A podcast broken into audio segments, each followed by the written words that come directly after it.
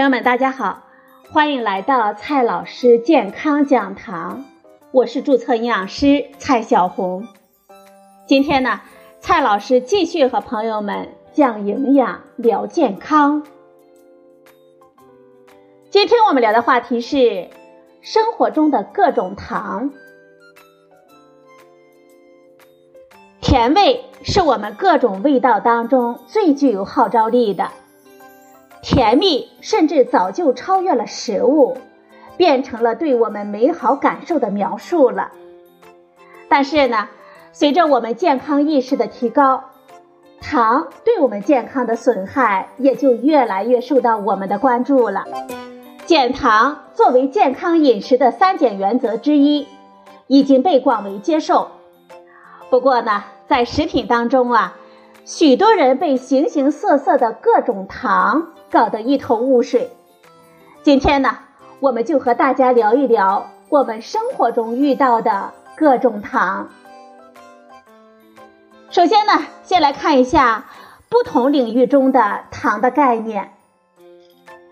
在化学上，糖呢是指含有多个羟基的醛或者是同类物质。不过这个定义对我们消费者并不重要。我们关注的是食品当中营养中的糖，它是指各种单糖和双糖，具有甜味。常见的单糖有葡萄糖、果糖、半乳糖，而常见的双糖有蔗糖、乳糖和麦芽糖。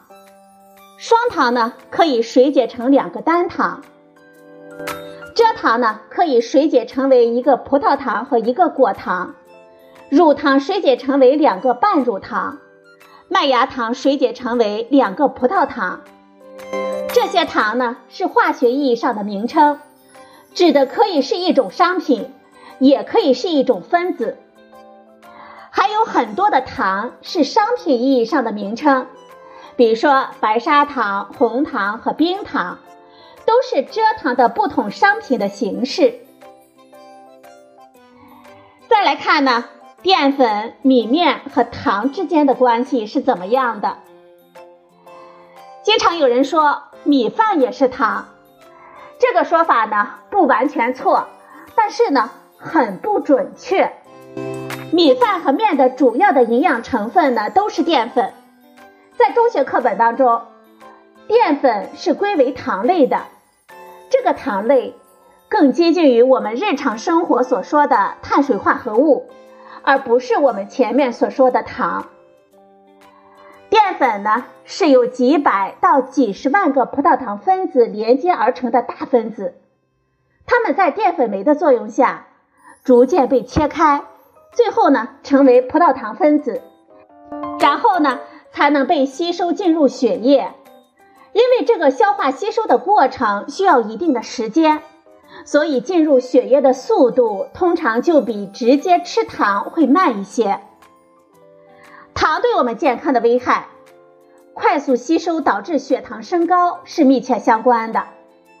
所以啊，相对于糖，淀粉的消化吸收的速度要慢一些，对于我们的血糖呢也就友好一些了。从这个意义上来说，淀粉不应该被混同于糖。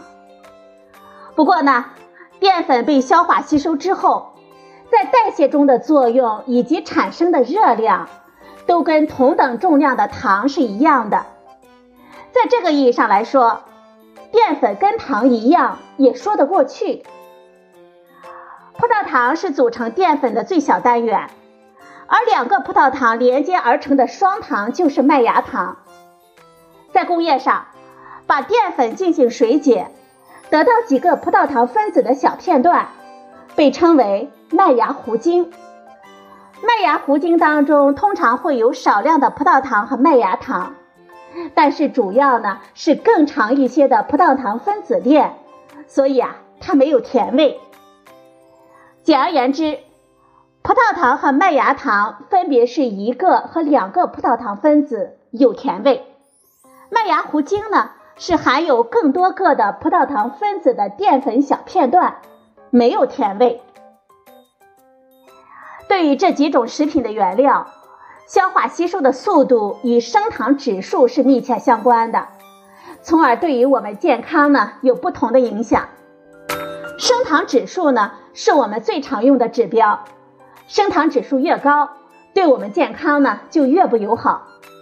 葡萄糖和麦芽糖的升糖指数都很高，在一百以上，而我们作为控糖目标的蔗糖，反倒只有六十五左右。而麦芽糊精的升糖指数跟具体的产品有关，一般是在八十到一百之间，比起葡萄糖和麦芽糖好一些，但其实呢比蔗糖还要高呢。淀粉的升糖指数跟具体的淀粉种类以及它们在食物中的状态关系是很大的。比如说，同样的大米煮成粥呢，就比米饭消化吸收的速度快，升糖指数也高。实际上，粥的升糖指数可能达到麦芽糊精的水平，甚至比蔗糖还要高。再比如，同样的面粉做成面条呢，就会比白面包的升糖指数低一些。同样的烹饪方法，不同的大米升糖指数也可能差距比较大。比如说糙米，升糖指数就比精米要低，而鲜米。升糖指数呢，也比精米和糯米要低。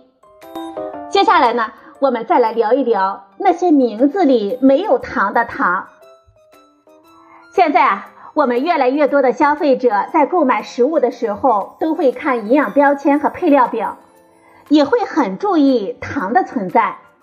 所以呢，很多食品打出了无蔗糖或者是无糖的卖点。这些宣称呢，一般并不是撒谎，但可能是玩弄了概念来糊弄你。其实，对于食品来说呢，无什么并不重要，重要的是有什么。比如说，一种食品宣称无蔗糖，但是却用麦芽糖、果糖、果葡糖浆等等，这就是个文字游戏而已了。有些食品呢，它宣称是无添加糖，配料表里呢甚至不会出现糖字，但是呢，它可以用蜂蜜、浓缩果汁之类事实上的糖，或者是葡萄干、红枣粉等等高糖的食材来代替。即便是完全真的无糖，还有很多的产品会加入麦芽糊精去改善口感。你需要知道的是。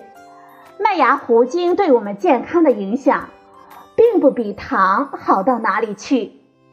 还有些产品，它是在生产的过程当中直接加入了淀粉酶，把淀粉水解成糖，这样呢，既能够获得甜味，在标注上呢，又能够完全规避掉糖和麦芽糊精。